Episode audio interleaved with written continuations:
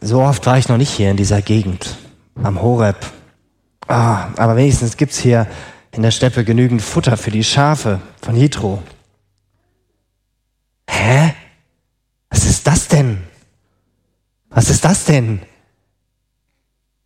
Das sieht aus, als ob dieser, dieser Busch brennt.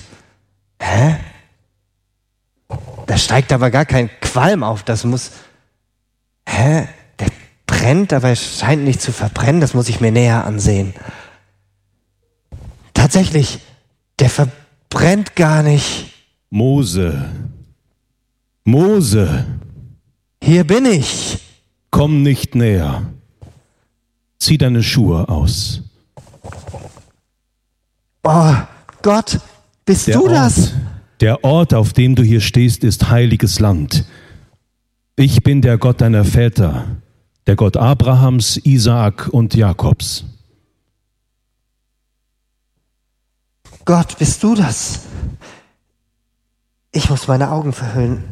Wer Gott ansieht, der, der vergeht.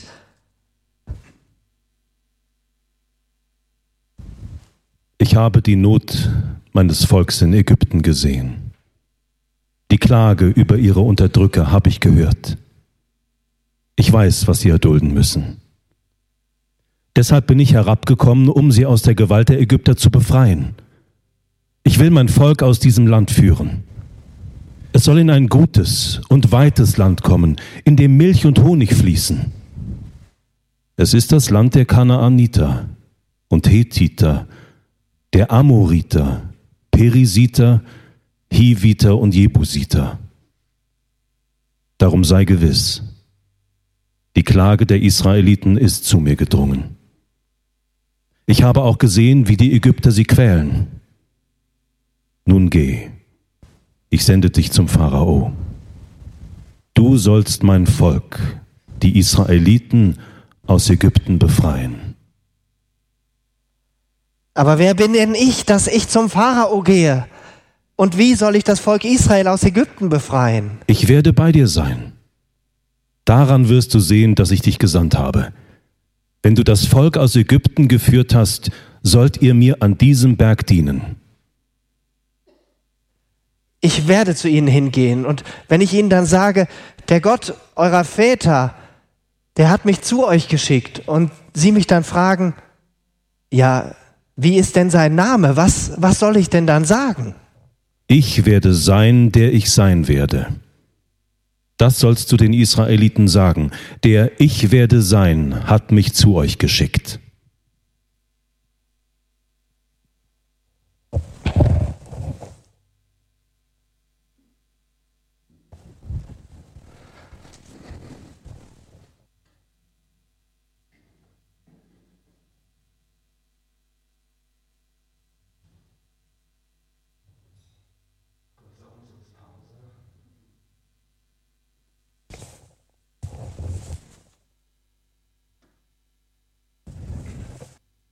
Gibt mir Identität? Wer gibt Identität? Die Antwort auf diese Frage, die kann sichtlich einfach ausfallen. Vier Buchstaben. G-O-T-T. Gott. Doch wenn wir in der Predigtreihe wirklich eine Antwort auf diese Frage finden wollen, wer bin ich? Meine neue Identität, dann müssen wir fragen, wer ist dieser Gott? Wie ist dieser Gott? Und wie ist dieser Gott auch nicht? Unser Bild von Gott, so wie du und ich Gott sehen, ist entscheidend, welche Antwort wir letztendlich auf diese Frage geben, die in der Predigtreihe gestellt ist. Und deshalb starten wir heute mit Gott selbst. Denn leider haben viele Menschen sehr schräge Vorstellungen davon, wie Gott ist. Manche sehen Gott als den lieben alten Großvater, der im Himmel in seinem Schaukelstuhl sitzt und nichts mitbekommt. Etwas senil, bisschen taub. Manche sehen Gott als das allsehende Auge, als denjenigen, der nur darauf wartet, dass wir einen Fehler machen, um dann zack zuzupacken und uns zu bestrafen. Manche sehen Gott als den an, der zwar im Himmel ist, aber der alles verschläft, was hier auf der Erde geschieht. Manche sehen Gott als den an, der so unendlich weit weg ist, dass man ihn gar nicht erreichen kann. Und viele zeigen auch mit dem Finger auf Gott und sagen, wenn du wirklich irgendwie Gott sein solltest, dann würdest du doch das und das nicht zulassen oder das und das anders machen. Und das sind nur ein paar Beispiele, wie wir Menschen Gott sehen. Wer von euch hat sich bei den Aufzählungen, die ich gerade gemacht habe, irgendwo wiedergefunden? Wer hat sowas auch schon mal gedacht? Können wir die Hand heben? Okay, es geht nicht nur mir so. Ja. Ähm, ich denke, dass sich ganz viele von uns hier wiederfinden. Mir, mir geht das genauso. Ich denke immer wieder viel zu klein von Gott. Und dann bin ich so in meinem Tunnelblick drin und vor den Dingen, die ich zu tun habe. Und wenn ich dann aber dann wieder auf die Idee komme, beziehungsweise durch den Heiligen Geist auf die Idee gebracht werde, nimm mich doch mit hinein in diese Sicht, dann wird es auf einmal wieder weiter. Dann kann ich Gott das anvertrauen und dann erlebe ich auch und werde so oft immer wieder beschämt, wie er in, in viel kürzerer Zeit, als ich das selber hinkriegen könnte, irgendwie eine Lösung zeigt oder eine Idee schenkt. Und das ist so gigantisch. Und deshalb lohnt es sich so sehr, dass wir uns auf die Suche machen nach einem Bild von Gott, was ihm angemessen ist. Nicht so eins klein verpackt in einer Kiste, damit wir ihn handeln können, sondern eins, das ihm angemessen ist. Wir haben das vorhin gesungen. Erhebt den Herrn, denn er ist heilig. Das können wir nicht einfach in eine Box packen. Wenn du und ich in diesem Punkt klarer sehen, dann hat das direkte Auswirkungen darauf, wie wir als Christen leben und handeln. Sprich, es wird einen Unterschied machen, wenn wir ein Bild von Gott haben, was ihm entspricht und nicht nur eins, was wir uns selbst so zurechtbasteln oder so, wie es halt uns gerade gefällt. Und falls du noch nicht so viel mit diesem Gott anfangen kannst, ist diese Predigt oder diese Reihe auch eine Möglichkeit und die Chance, den wirklich kennenzulernen, der dir Identität gibt. Diese Szene hier mit Mose an dem brennenden Dornbusch zugegeben, ist das wahrscheinlich ein armseliger Ersatz hier vorne, aber hat seinen Zweck erfüllt, äh, dass wir die Deko ein bisschen nutzen durften dafür. Danke ans Deko-Team, dass ihr uns sowas hier ins Gemeindehaus gestellt habt. Ich finde, das ist eine Schlüsselszene, wenn wir danach fragen, wer ist Gott? Denn hier stellt Gott sich vor. Gott ist derjenige, der sich vorstellt. Mose begegnet diesem besonderen Phänomen dieses Busches, der brennt, aber nicht verbrennt. Und auf einmal ist er in Gottes Gegenwart. Und damit wird auch deutlich, nicht wir beurteilen, wie Gott ist, sondern Gott zeigt uns, wenn auch oft nur in kleinen Ausschnitten, wie er ist. Das ist so ein riesiger Unterschied. Wir können nur deshalb von Gott reden, weil er sich uns Menschen offenbart hat und deshalb haben wir die Bibel. Und offenbart ist vielleicht nicht das Wort, was du im Alltag verwendest, deshalb äh, wir können nur deshalb von Menschen äh, von Gott reden, weil er sich uns gezeigt hat.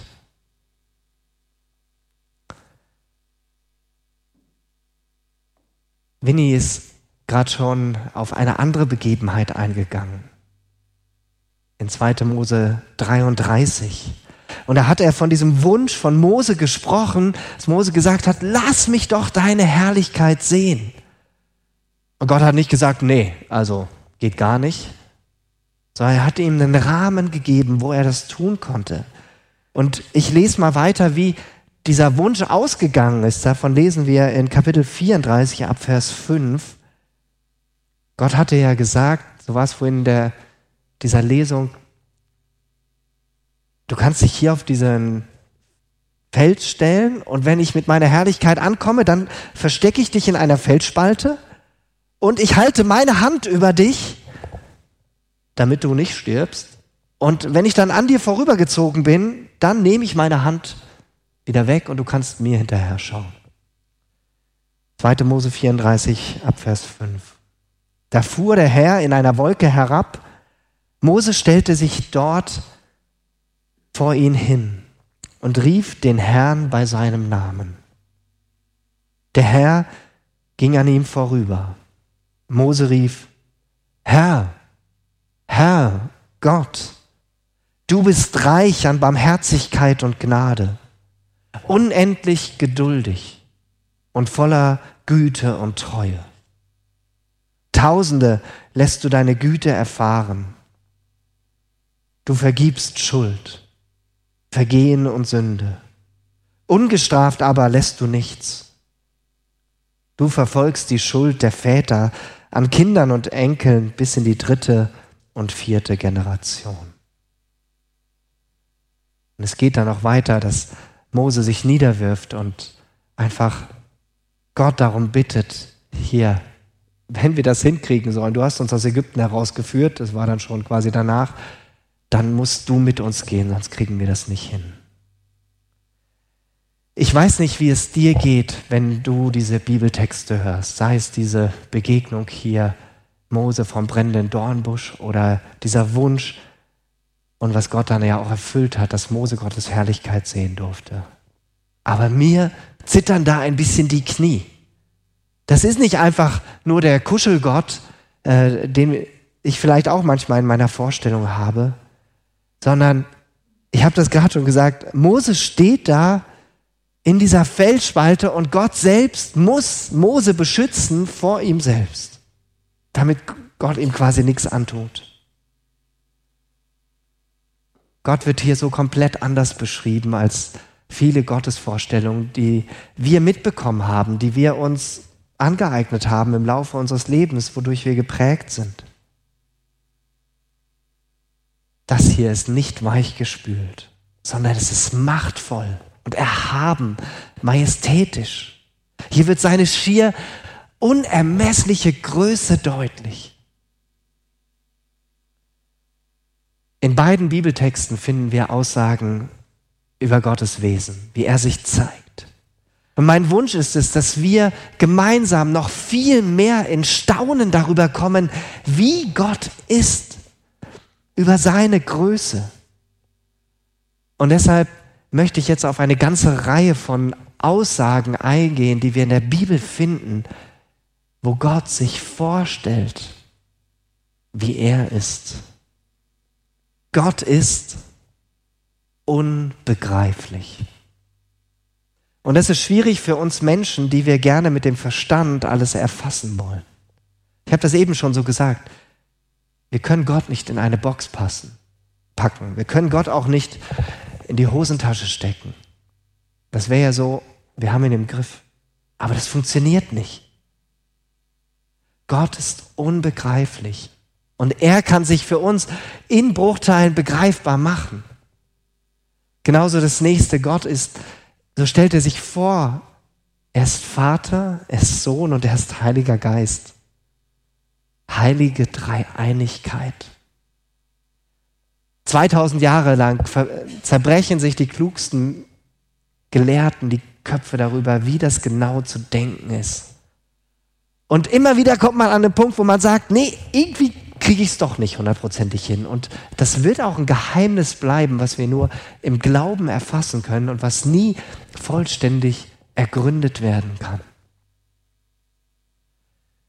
Hast du dir schon mal Gedanken gemacht, dass Gott dich eigentlich gar nicht braucht? Dass Gott sich selbst genügt? Dass er in sich selbst genug hat? Er ist nicht auf Ergänzung angewiesen. Nicht so nach dem Motto, Gott war einsam im Himmel und deshalb hat er uns Menschen erschaffen. Das hört man ja manchmal so. Nee, Gott ist in sich selbst vollkommen. Und es ist ein riesiges Geschenk, dass du und ich von ihm eingeladen werden, mit ihm Gemeinschaft zu haben, obwohl er uns nicht braucht. Gott ist auch außerhalb von Raum und Zeit. Ich habe diese Woche ein tolles Beispiel gehört. Ich dachte, das muss ich gleich hier mitnehmen in die Predigt. Stell dir vor, Gott wäre, das ist natürlich viel zu klein gedacht von Gott, Gott wäre dieses DIN A4-Blatt. Ja. Das könnte man jetzt endlos weitermachen. Wer sind wir? Wer sind du und ich? Wir sind vielleicht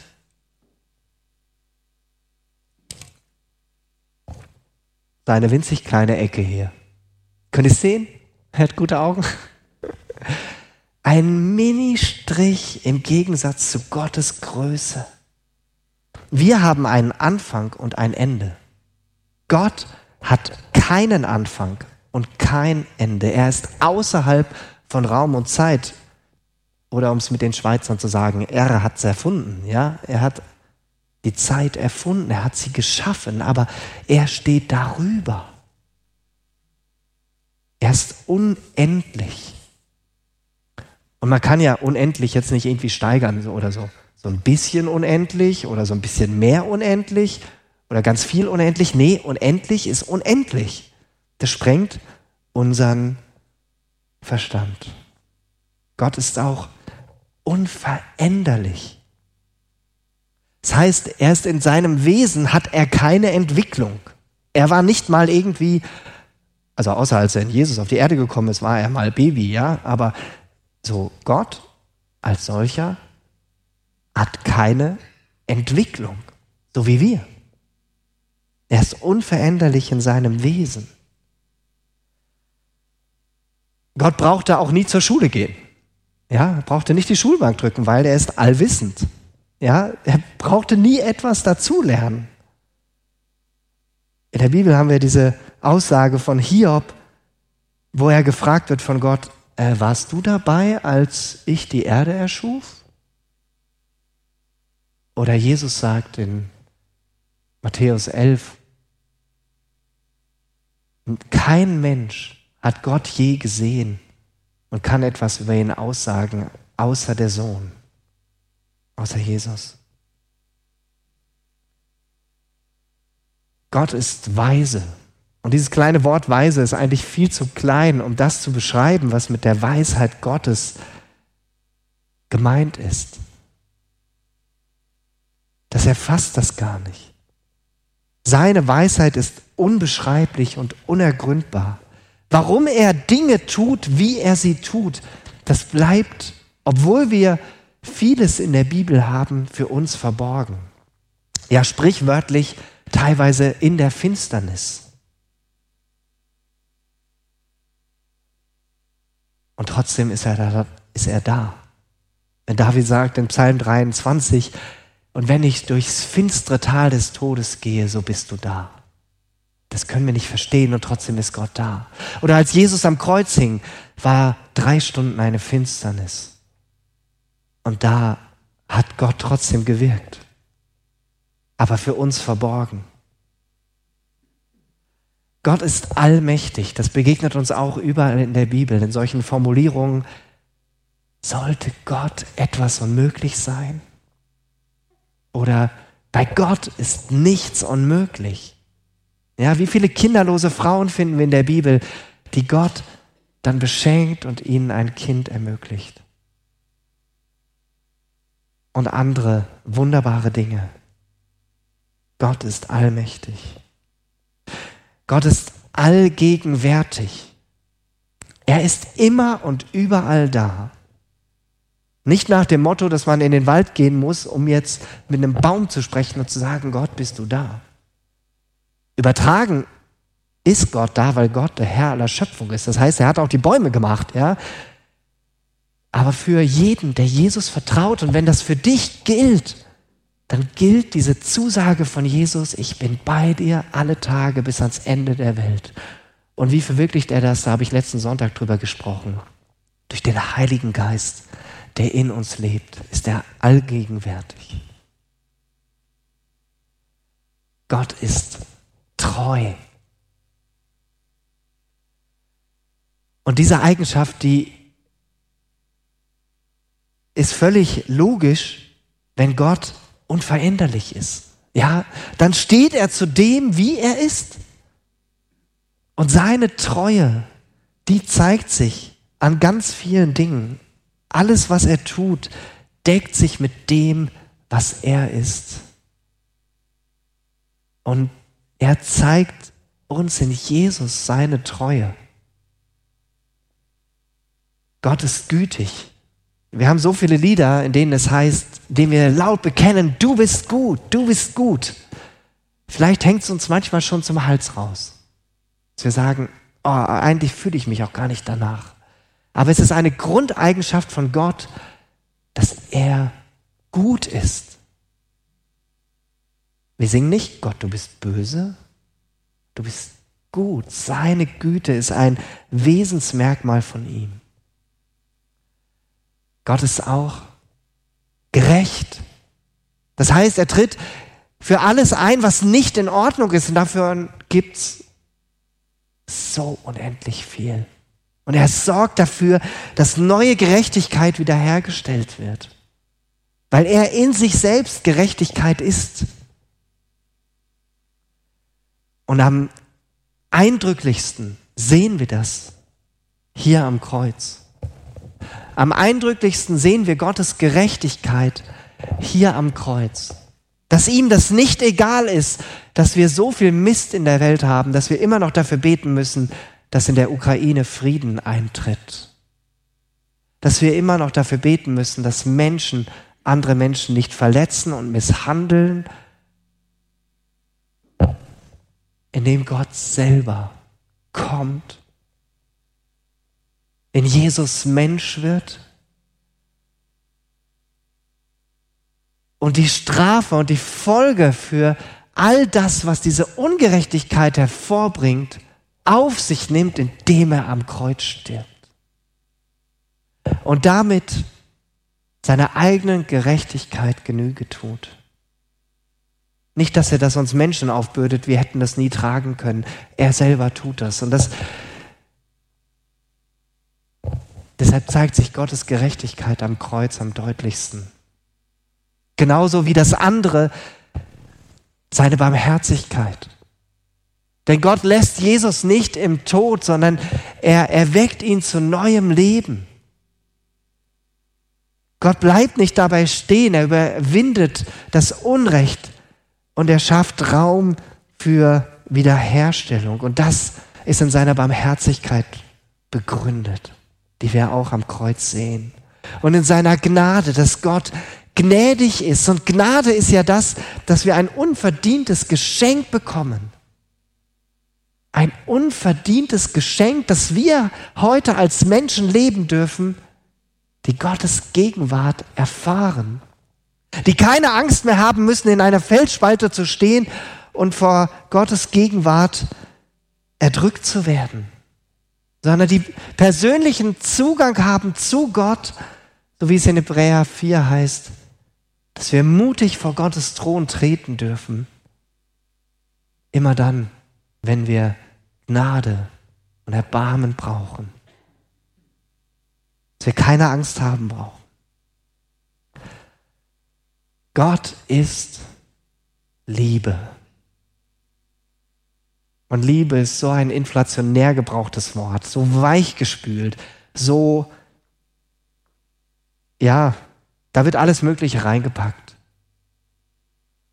Aber Gott liebt nicht nur, sondern er ist Liebe. Von ihm fließt alle Liebe raus und von ihm lernen wir, was echte Liebe ist. Und echte Liebe zeigt sich in der Hingabe zu uns Menschen, zu seinen Menschen, die von ihm getrennt und verloren waren, am Kreuz am deutlichsten. In Jesus. Und diese Liebe ist so unbegreiflich für diese Welt, dass sie sagt, ihr Christen, wieso glaubt ihr an einen Gott, der sich selber opfert? Der sich selber hingibt. Und es wird nie verständlich zu machen sein. Denn diese Liebe ist anders als vieles, was in dieser Welt als Liebe bezeichnet wird. Gott ist heilig. Ich habe die Schuhe noch ausgelassen. Gott hat zu Mose gesagt, zieh deine Schuhe aus, denn du stehst auf heiligen Boden. Und heilig heißt abgetrennt. Ja, da wo Gott ist, können wir eigentlich nicht hinkommen. Wie gut, dass wir ein paar tausend Jahre nach Mose leben und durch Jesus zu Gott hintreten dürfen. Wie wunderbar ist das? Gott ist auch souverän. Souverän heißt, er entscheidet, wie er will. Nicht willkürlich, sondern er weiß, was wann wie gut ist. Und wir denken oft, also Gott, mh, hm, das wäre jetzt die richtige Lösung. Und dann sind wir traurig, sauer, weil Gott es nicht so gesehen hat. Anstatt darauf zu vertrauen, dass Gott in seiner souveränen Art einen guten Weg hat. Für alle unsere Situationen, für alle deine Situationen in deinem Leben. Und Gott ist, und das ist die letzte Eigenschaft für heute, er ist Vater. Er stellt sich uns als Vater vor. Gott ist ein Vater, der Identität ausspricht. Identität zuerst über Jesus. Wir lesen das in Markus 1, 10 und 11. Als Jesus sich von Johannes dem Täufer hat taufen lassen, lesen wir, dann stieg Jesus aus dem Wasser. In diesem Moment sah er, wie der Himmel aufriss. Der Geist Gottes kam auf ihn herab wie eine Taube. Dazu erklang eine Stimme aus dem Himmel, dies ist mein geliebter Sohn, an dir, du bist mein geliebter Sohn, an dir habe ich Freude. Wow.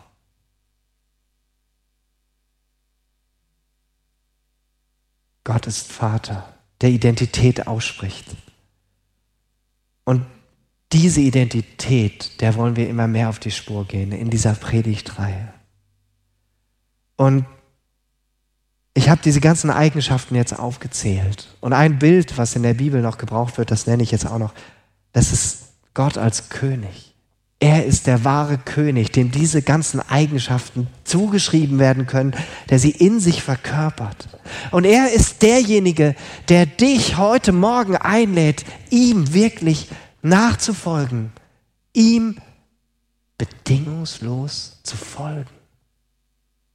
Nicht halbherzig, sondern von ganzem Herzen.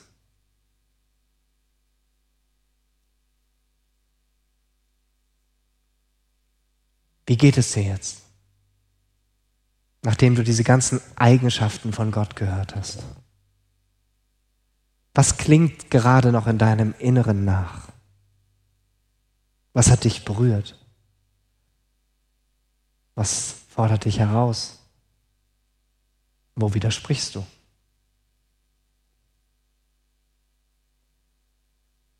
Dieses Thema kann man nicht einfach abschließen, man kann nur einen Doppelpunkt machen. Aber ich setze jetzt zur Landung an. Vielleicht bist du neugierig geworden und willst dich intensiver damit auseinandersetzen. Dann lade ich dich ein, lies einfach die Bibelstellen nochmal nach. Und frag dich, was hat das konkret mit mir zu tun, wie Gott hier beschrieben ist. Du kannst hier draußen im Foyer ein Handout mitnehmen. In der Videobeschreibung von YouTube findest du auch einen Link zu dem PDF. Und da ist auch noch eine Anregung für eine Lektüre, sein kleines Büchlein, das Wesen Gottes, sehr lesenswert. Nimm das gerne mit. Mein Wunsch ist es, für uns als Gemeinde, dass wir seine Größe noch viel, viel mehr erfassen und uns davon prägen lassen und dadurch auch mutiger werden, ihn in unserem Umfeld zu bekennen. Ich schließe mit einem Gebet und bitte euch dazu aufzustehen.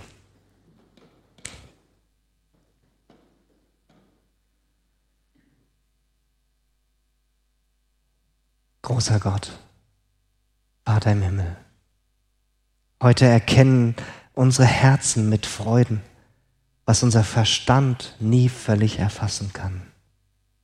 Deine Ewigkeit, o Allmächtiger. Bist du nicht von Ewigkeit her gewesen, o Herr, mein Gott, du Heiliger? Ewiger Vater, wir beten dich an, dessen Jahre kein Ende haben, und dich, den geliebten Sohn, der von Ewigkeit her gewirkt hat. Wir verehren auch dich, ewiger Geist, und beten dich an, der du vor Grundlegung der Welt in gleicher Herrlichkeit mit dem Vater und dem Sohn lebtest und liebtest. Erweitere und reinige unsere Herzen, damit sie würdige Wohnungen deines Geistes seien. Du, der du ein aufrichtiges und reines Herz allen Tempeln vorziehst. Amen. Ihr könnt, wenn ihr wollt, gerne stehen bleiben, denn wir wollen gemeinsam unseren Blick auf Gott heben. Auf den, von dem alles kommt, so wie es im ersten Lied heißt. Alles kommt von dir. Alles kommt von dir. Lasst uns ihn anbeten.